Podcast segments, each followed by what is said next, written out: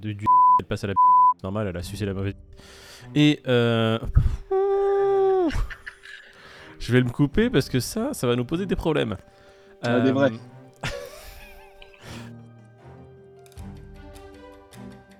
Alors, hop, Christine Lagarde qui veut interdire l'USD, l'USDT, bah évidemment. Tout. Tout interdit. Tous- les stablecoins américains. Enfin, pas européens. Enfin, c'est pas la garde, hein, c'est euh, le le Mika. Qui devrait arriver et englober effectivement la. Mais ça paraît logique. Hein.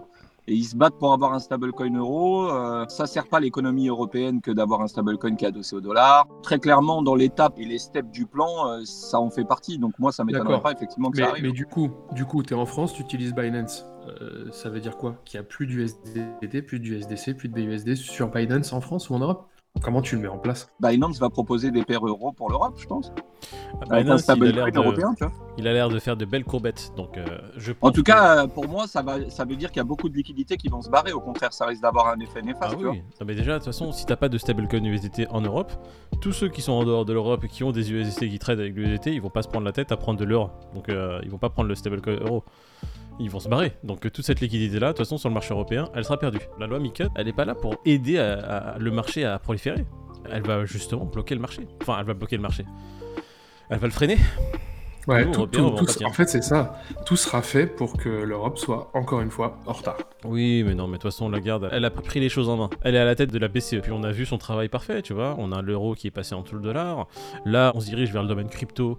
On va être derrière tout le monde et euh, on va encore euh, être là, euh, derrière la roue du carrosse. Je me demande s'ils font ça pour développer euh, les stablecoins euros ou pour euh, vraiment euh, dire non, la crypto, on n'en veut pas. Quoi. Pour moi, le but premier, c'est de mettre en avant un stablecoin euro euh, À la créé par la Banque. Centrale Européenne, tout simplement, et, euh, et diriger ces flux de capitaux euh, vers une entité européenne et pas euh, sur un stablecoin euh, dollar.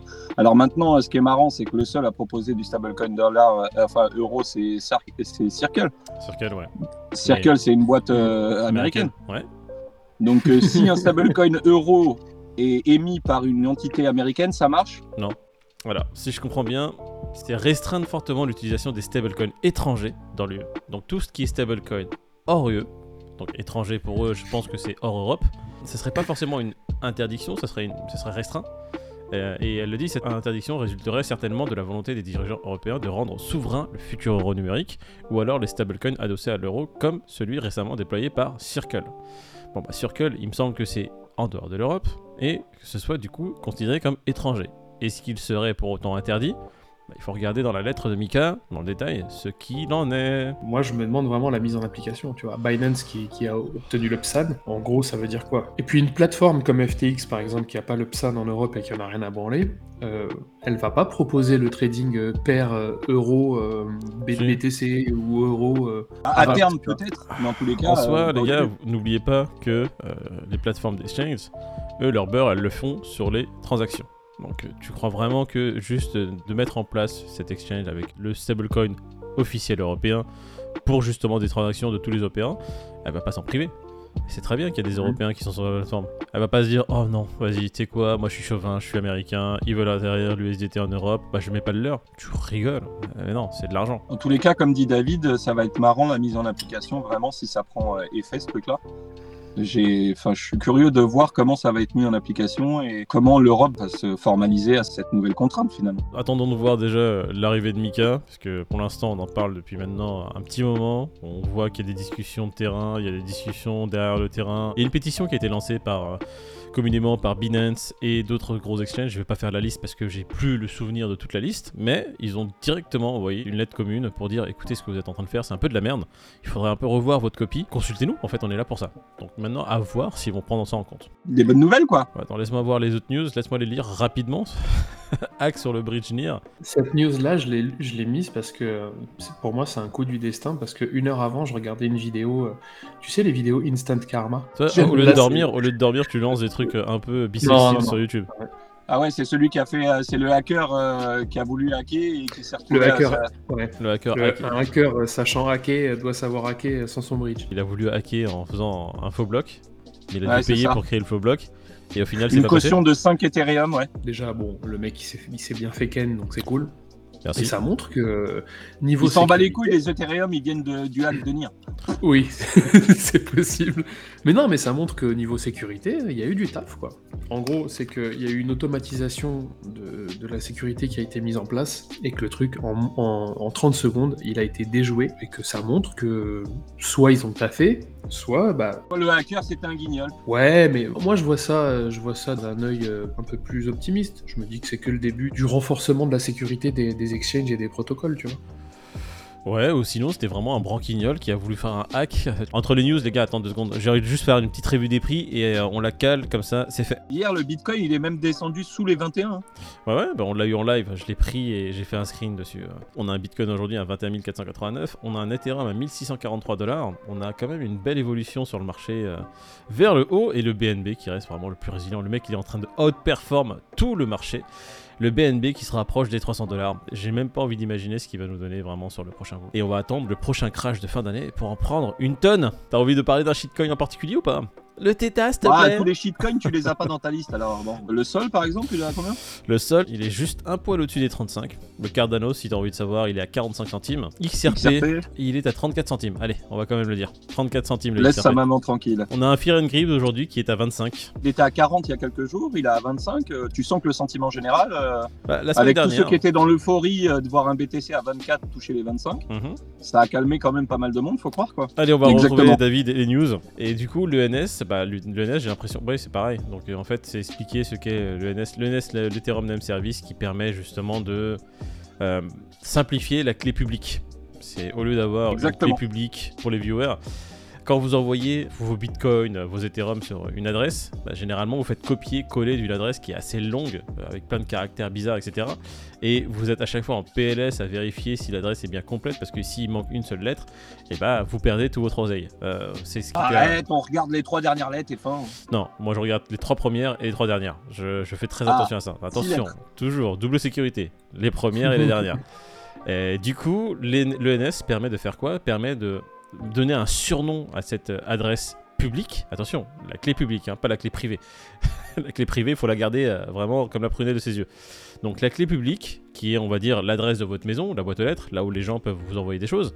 euh, vous avez un surnom au lieu d'avoir cette ligne de caractère énorme et vraiment illisible. Vous pouvez l'appeler viens chez moi.eth par exemple. Voilà.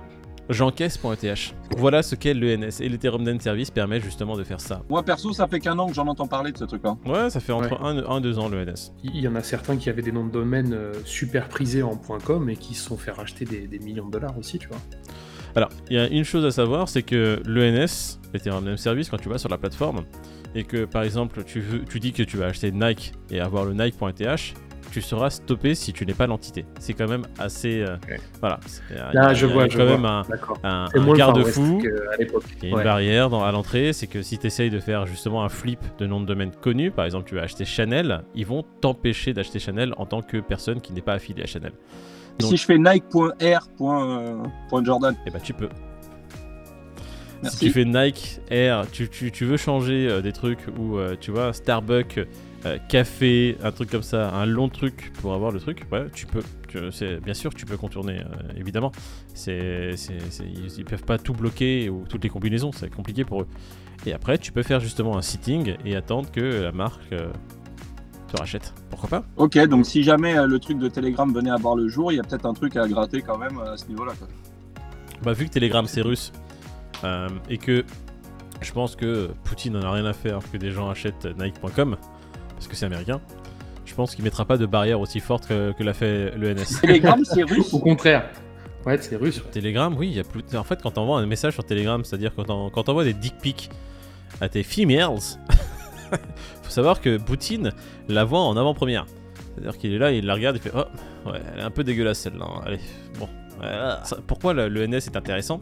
Et on va terminer là-dessus sur euh, l'ENS. Comme je vous l'ai dit, si vous vous trompez sur une seule lettre, ça peut tout foutre en l'air.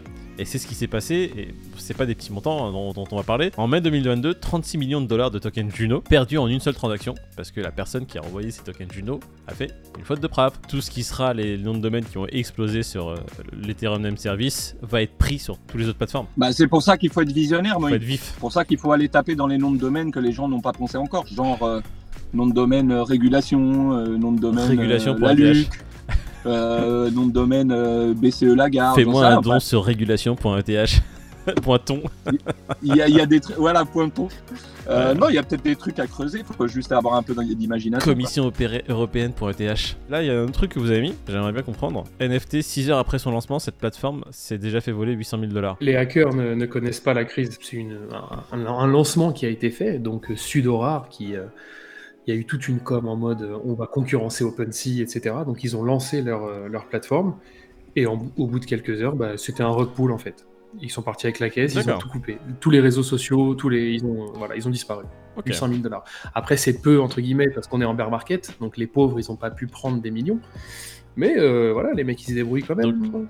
en période de Sudorar, crise. c'est le fork de Luxrar. Donc les mecs qui ont fait le fork, qui ont lancé la plateforme, depuis le début, ils avaient le projet de, de faire un rug pull, si je comprends bien. Ils ont juste attendu que les gens. C'est exactement ça.